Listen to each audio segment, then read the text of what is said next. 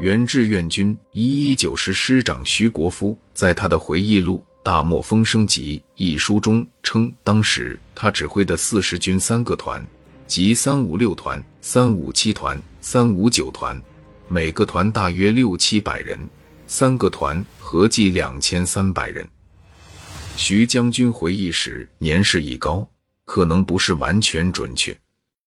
在满编情况下。志愿军参战八个步兵团，加上配属部队，总兵力将近三万人。但必须强调的是，经过前三次战役，志愿军各部减员非常严重。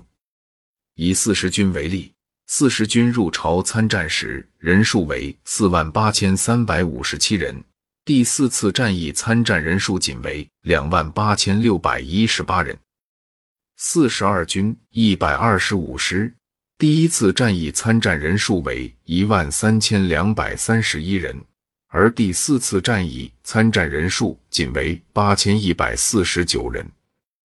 一二五师下属的三个团，一七三团第一次战役时三千三百三十五人，第四次战役时一千六百一十五人；一七四团第一次战役时三千两百五十七人，第四次战役时。两千零一十八人，反而是战斗力最弱的一百七十五团情况最好，因为参战少。第一次战役时两千八百八十七人，第四次战役时两千零三十五人。虽然缺乏四十军各团在第四次战役前的详细兵力数据，但从上述数据可以看到。到第四次战役时，志愿军参战的各团兵力仅为第一次战役前的二分之一到三分之二。由此可以推测，每团大约在一千五百到两千人左右。加上加强配属的部队，志愿军底平里参战总兵力大约在一万五千人。美军对志愿军参战部队的判断，也从另一方面佐证了这一推断。美军认为，志愿军参战兵力分别为一百一十五师、一百一十六师、一百一十九师、一百二十师各一个团，一百二十六师两个团。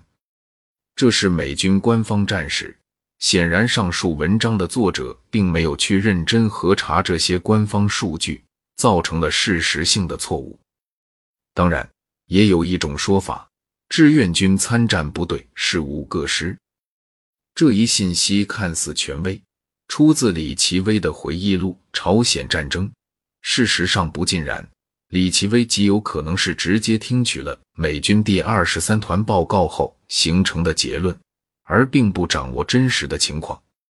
甚至有可能他在回忆录中这么说，只不过是想突出自己统帅下美军的英勇。在兵力之外，火力也是这场战斗评估的重要依据。美军火力：六门 M 幺幺四式一百五十五毫米榴弹炮，十八门 M 幺零幺式一百零五毫米榴弹炮，五十一门迫击炮，六辆 M 幺六自行高射机枪，四辆 M 幺九自行高炮，二十一辆 M 四谢尔曼坦克。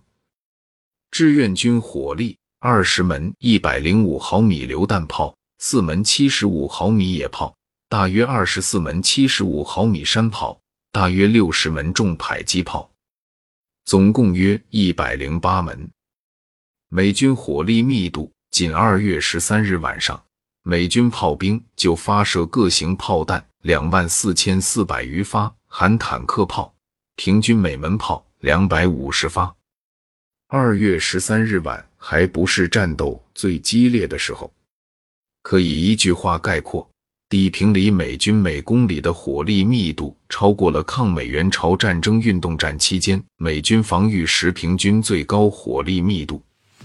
志愿军这边，从参战炮兵数量来讲，在底平里志愿军未达到进攻时平均的战术密度，